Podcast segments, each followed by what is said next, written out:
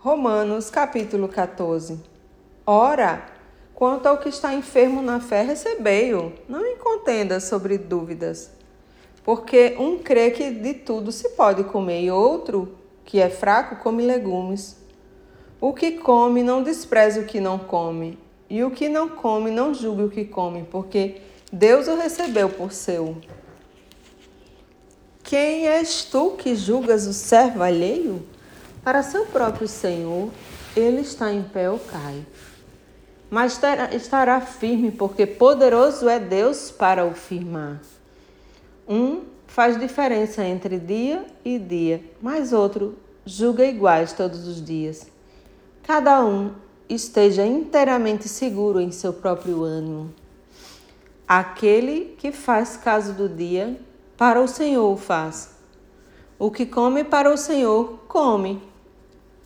Porque dá graças a Deus. E o que não come para o Senhor, não come e dá graças a Deus. Porque nenhum de nós vive para si e nenhum morre para si. Porque se vivemos para o Senhor, vivemos. Se morremos para o Senhor, morremos. De sorte que, ou vivamos ou morremos, somos do Senhor.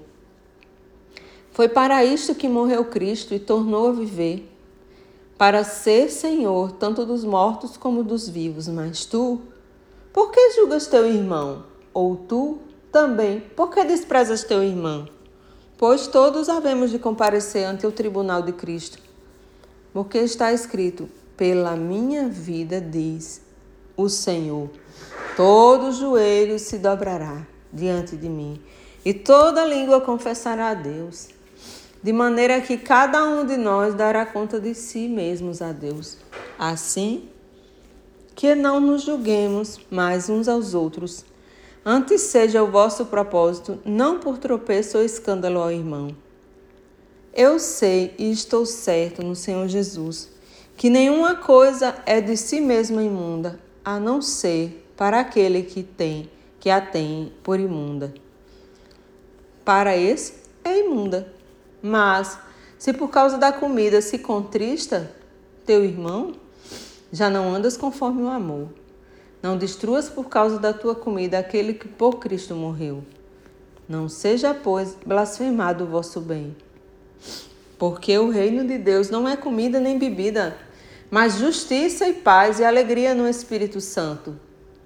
Porque quem nisto serve a Cristo agradável é a Deus e aceito aos homens. Sigamos, pois, as coisas que servem para a paz e para a edificação de uns para com os outros. Não destruas, por causa da comida, a obra de Deus. É verdade que tudo é limpo, mas mal vai para o homem que come com escândalo. Bom é não comer carne, nem beber vinho, nem fazer outras coisas em que teu irmão tropece, ou se escandalize ou se enfraqueça. Tens tu fé? Tens-na em ti mesmo, diante de Deus? Bem-aventurado aquele que não se condena a si mesmo naquilo que aprova. Mas aquele que tem dúvidas se come está condenado, porque não come por fé. E tudo que não é de fé é pecado.